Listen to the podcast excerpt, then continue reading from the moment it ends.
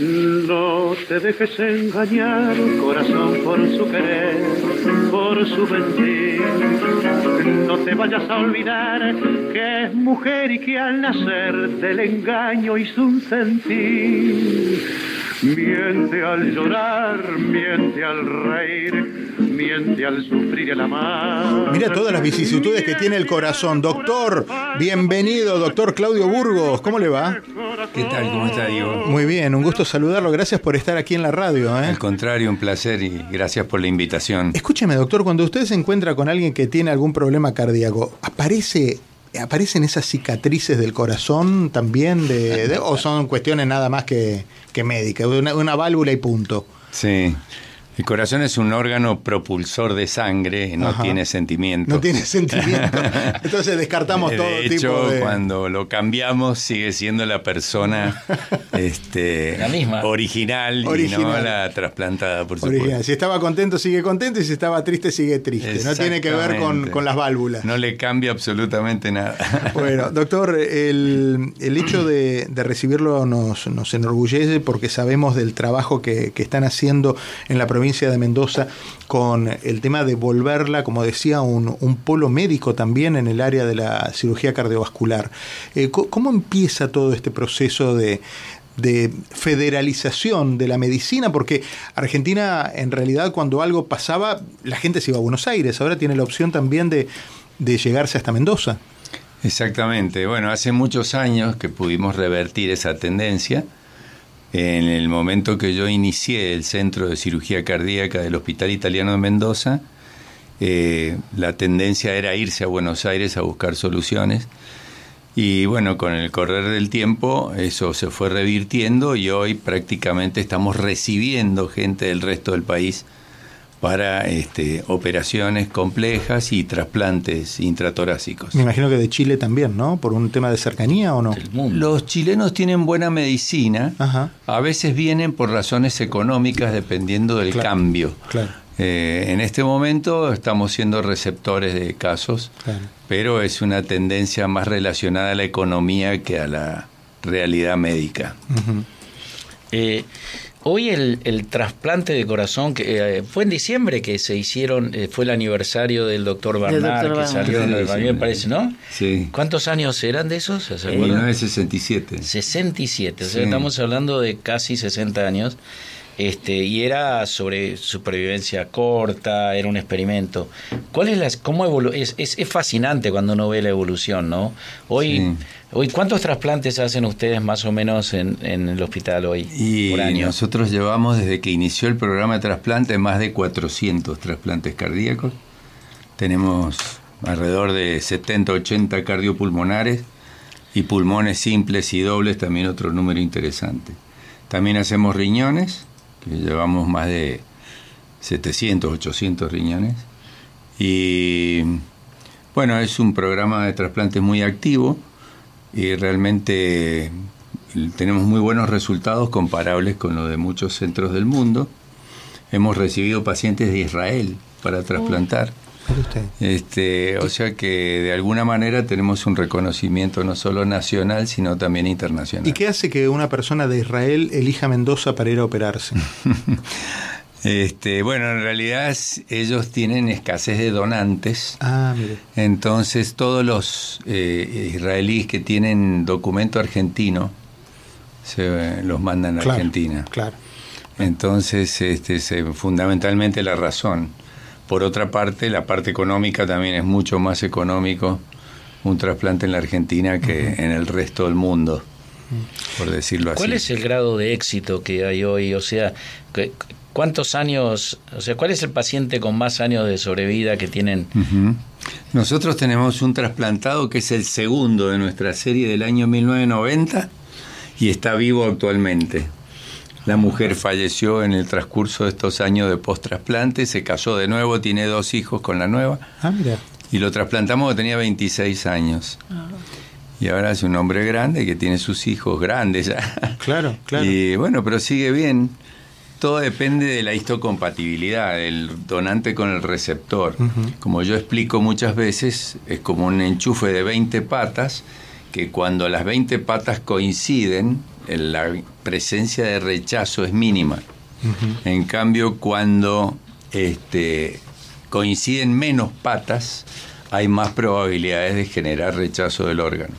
Igual todos los trasplantados necesitan una terapia que se denomina inmunosupresión, que es de por vida, y eso se va regulando de acuerdo a, distintos parámetros que se manejan en el área de post-trasplante.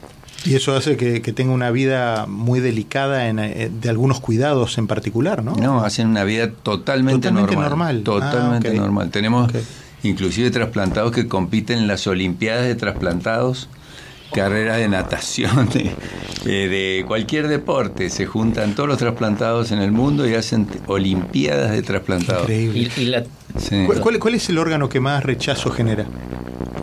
El rechazo no depende del órgano, sino de la histocompatibilidad. Ok. Eh, hay rechazos graves, como son los órganos uni, como el corazón, o los pulmones, o este, el hígado. Discúlpeme la ignorancia, los pulmones es uno solo. puede ser uno o, bi, o bi. Ah, ok, ok. O sea, se puede trasplantar de un pulmón. general, claro, se puede trasplantar de un pulmón. Ah, en general, los fumadores con un solo pulmón se puede arreglar. Okay. Este, mejoran mucho su calidad de vida y tienen una cirugía mucho menos complicada que bipulmonar. Ajá. Y en general, este, la tendencia de sobrevida depende mucho de la edad del trasplante, de la calidad del donante. Claro y de la, por supuesto, por razones biológicas, si yo te trasplanto a los sesenta y pico de años, vos vas a tener una sobrevida limitada por razones biológicas, porque no vas a vivir 50, 100 no necesariamente por el trasplante. Pero si te trasplantás de joven, como un chico de 20 o 16, etcétera, bueno, ahí tenés mucho. ¿Qué es lo que más ha evolucionado en los años, o, todo a lo mejor en paralelo? Eh, la técnica, de, técnica eh, operacional, eh, los procesos inmunológicos, ¿qué, es lo que, cómo ha evolucionado, porque muy poca gente lo hablamos, inclusive el otro día, de cómo ha evolucionado la medicina, es algo fascinante, ¿no? Mm. O sea, por eso hasta algunos todavía estamos. Bueno, hay un tema que es bastante importante. La técnica operatoria tiene algunos bemoles mejorados. Dos, todos los implementos de circulación extracorpórea hoy son extraordinarios con respecto a los que usaron hace muchos años atrás. Y tres, el sistema de inmunosupresión. Imagínense que cuando Barnard hizo el primero en el año 67, lo único que le podían dar era corticoides al enfermo. El corticoide es un depresor total de los linfocitos T y B y genera un SIDA medicamentoso a las dosis que se utilizó en ese momento. El paciente duró 18 días, se llamaba Waskansky y fue trasplantado con una mujer que tuvo un accidente vial en la puerta del hospital y fue el caso que salió la foto que recorrió el mundo. Desde ese momento a hoy la inmunosupresión ha mejorado barbaridad. En el año 80, en la década del 70, el trasplante quedó en desuso por los malos resultados que tenía. No por la técnica, sino por la incidencia de rechazo. Entonces quedó media en abandono hasta el año 80 que aparece en Basilea, Suiza, una droga derivada de un hongo que se llamó ciclosporina A. Esta este, droga es un inhibidor de la interleuquina 2, que es un activador del, de, digamos, del sistema de rechazo, y inhibe específicamente los linfocitos que agreden al, al órgano dejando liberado todos los linfocitos B que son los que tienen anticuerpos. Por ejemplo, con la inmunosupresión selectiva generada por la ciclosporina, que fue el gran cambio que tuvo la trasplantología moderna, te permite que vos tengas la inmunidad de si tuviste sarampión, si tuviste varicela, no tenés ninguna de esas enfermedades porque tu inmunidad sigue eh, a full con eso. Claro solamente inhibe los linfocitos T, que son los que agreden al órgano. Ah, Entonces ha sido un avance extraordinario. Por supuesto, la ciclosporina hoy ya no se usa más, hay otro derivado que es el, este, el tacrólimo que se llamó FK506, una droga 20 veces más potente y que es prácticamente lo que hoy está rigiendo la trasplantología moderna en cuanto a inmunosupresión se refiere. Eh, hablábamos de la sobrevida y la sobrevida está íntimamente relacionada y de eso depende la calidad de vida. Eh, Argentina está, como hemos venido contando, frente a situaciones muy complicadas en términos socioeconómicos. Eh, la gente que pasa por una experiencia de trasplante, me imagino que necesita unas condiciones básicas como para eh, de seguridad, de, bienestar, de atención médica. Eh, ¿Cómo, ¿Cómo, se sobrevive a un trasplante en un momento de, crisis económica a nivel social como es eh, Argentina? Bueno, muy buena pregunta. El tema tiene muchos bemoles. Por ejemplo, cuento un ejemplo, un chiquito de tres años que trasplantamos en el hospital hijo de un cartonero, hay un sistema que nosotros creamos con el gobierno de la provincia, que es que nosotros donamos los honorarios médicos de la operación y el gobierno paga los gastos de la medicación y de las cosas y los transportes aéreos si hay. Este chiquito recibió un donante en Paraná, de otro niñito que se cayó de un balcón, y bueno, ablacionamos en Paraná, lo trasplantamos a este chico, resultó que este niñito vivía en una choza con piso de tierra, sin sanitarios.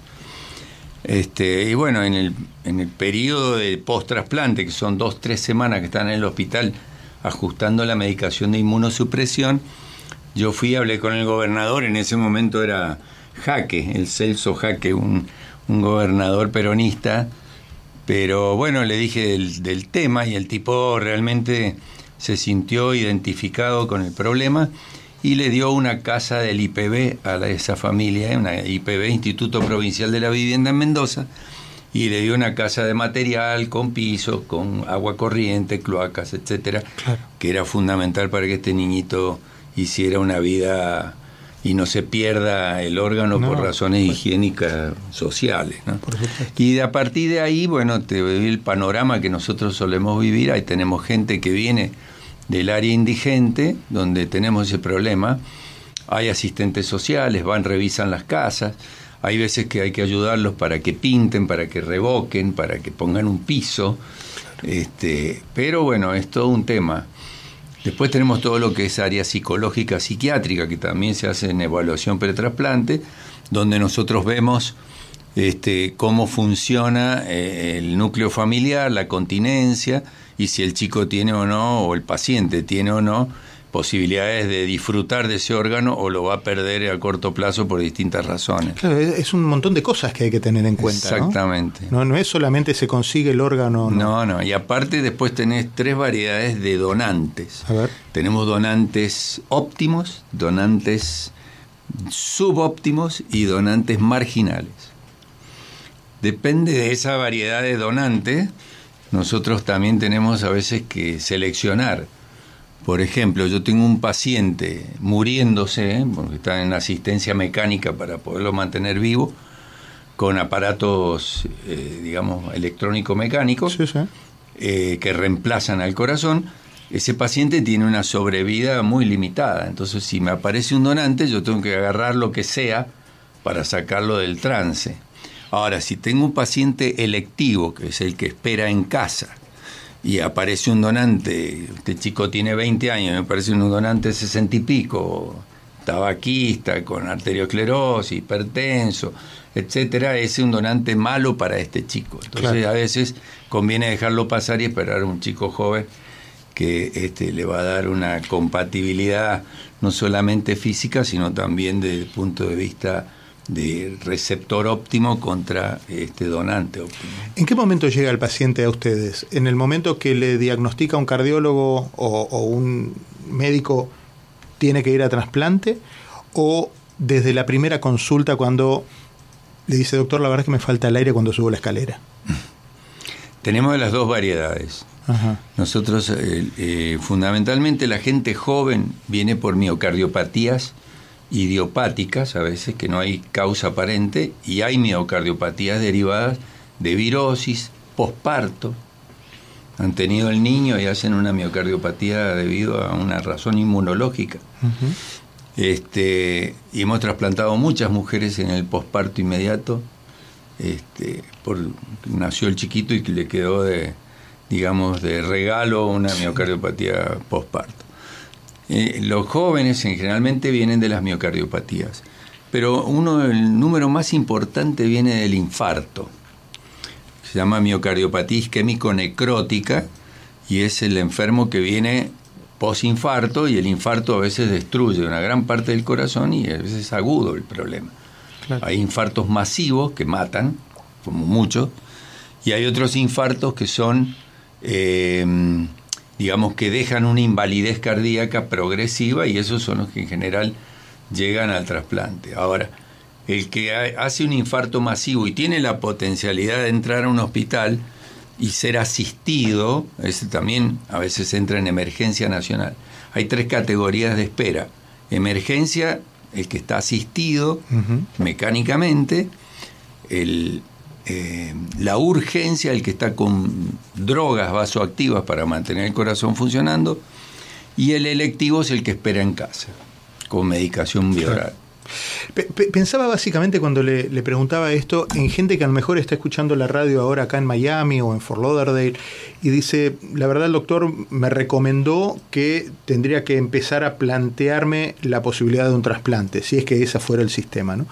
Y me interesa lo que está diciendo el doctor Burgos, quiero hablar con él. Lo llama y le dice, mire, yo vivo acá en Coral Gables, me dijeron que tengo que ir a trasplante. ¿Y cómo sigue? Bueno, en general los, la cardiología de acá es muy buena, tienen que... Eh, claro, pero entra el factor de los costos. Me imagino que hacerse ah. un trasplante acá en Estados Unidos... Y en general eso tiene que estar cubierto por el sistema de seguridad social, ¿no? Eh, son cirugías muy costosas y allá también, si, si no entra dentro de un programa eh, de, que asegure el sostenimiento del órgano, tampoco se puede habilitar el trasplante. Okay. ¿Qué quiere decir esto? Yo no te puedo poner un órgano que vos lo vas a perder porque no tenés dinero para los para la medicación. Claro, Alguien te la tiene que proveer. Si no la puedes pagar vos, tiene que haber un sistema detrás que te banque toda la medicación. El costo mensual de la medicación inmunosupresora es elevado, así que necesita sí o sí. Y es de por vida. Y es de por vida. Y o sea, necesita sí o sí una. No es tanto la, la operación en sí, lo cual uno puede pedir un crédito, cualquier cosa. Claro, claro. Pero después. El mantenimiento. el mantenimiento, exactamente. El mantenimiento. Jenny. Doctor, yo soy donante de órganos. Muy bien. Desde que llegué a este país. ¿Cuál es la edad en que un órgano sirve? Si yo ya no tengo 20 años. ¿Tiene algo que ver eso?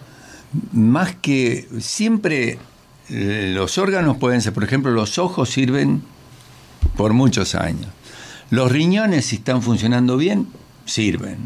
El hígado, si está funcionando bien, o si tiene un hígado graso, o tiene cirrosis, o qué sé yo, bueno, no. Pero los pulmones, si están funcionando bien, oxigenan bien y no tienen una fibrosis, o ha fumado mucho y tienen este, distintas alteraciones del parénquima pulmonar, también pueden servir. Y el corazón, en general, ya después de los 65 años, uno empieza a mirarlo con lupa este, no porque sea malo, porque a veces uno ecográficamente encuentra que el corazón se contrae bien, no tiene motilidad segmentaria alterada y para algunos casos puede salvarle la vida a otro. Todo ah, depende. O sea, tenemos las tres clasificaciones, como dijimos, donante óptimo, probablemente el joven que tiene un accidente de moto, ah. este, el subóptimo, que es un cuarentón, cincuentón, con antecedentes de distintas variedades, fumó esto, lo otro, hipertenso, y el marginal, que es el que está fuera de rango y que, bueno, que de alguna manera se puede utilizar para salvarle la vida a otro que está en situación terminal. Doctor, le agradecemos muchísimo que haya venido. Eh, sabemos del trabajo que hace, sabemos del compromiso que tiene usted y todo su equipo del Hospital Italiano eh, de Mendoza por, por mantener eh, viva a la gente.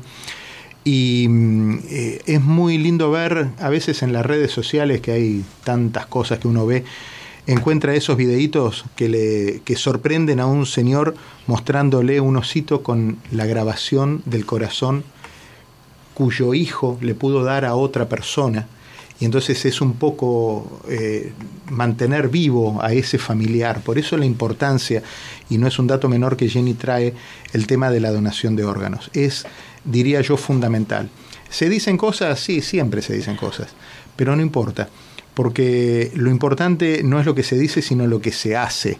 Y cada vez que uno renueva la licencia y eh, tiene la posibilidad de enfrentarse al cuadradito que dice donante de órganos, siempre piense primero que sí, porque nunca sabe cuándo la vida le va a poder dar esa, esa oportunidad. Eh, es eh, creo que de las mayor de las más importantes. Doctor, muchas gracias. Si la gente quiere comunicarse con usted o con su equipo de trabajo, ¿de qué manera pueden hacerlo? ¿Dónde buscan información? Yo trabajo en Mendoza, Argentina. Okay. Acá vengo esporádicamente algunas veces al año, pero Oxigenar el corazón. oxigenar un poco el corazón. Pero sí, en el Hospital Italiano de Mendoza este, es el punto donde funcionamos con todo este tipo de cosas. Bueno, le agradezco mucho. ¿eh? No, al que contrario, un gran un gusto año. y espero que les vaya bien el programa. Claro que sí. Muchas gracias. El doctor Claudio Burgos pasó también por la mañana de la radio.